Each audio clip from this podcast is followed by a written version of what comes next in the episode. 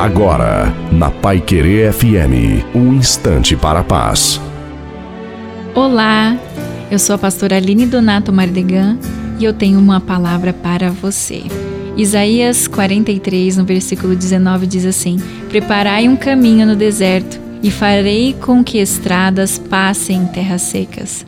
Durante todo o processo que vivemos, podemos ouvir Deus falar detalhes do que está por vir. Neste texto, ele fala sobre as estradas em terras secas, fontes jorrando, rios para dar de beber. Tudo. Sabe o que isso quer dizer?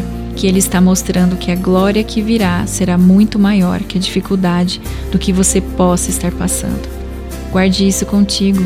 Deus nos sustenta durante todo o processo, com lembranças dos milagres de ontem ferramentas para o hoje e dando todos os detalhes do que será a glória de amanhã. Ele continua fazendo, ele continua operando milagres. Este é o nosso Deus, um Deus de milagres. Que seu dia seja abençoado em nome de Jesus.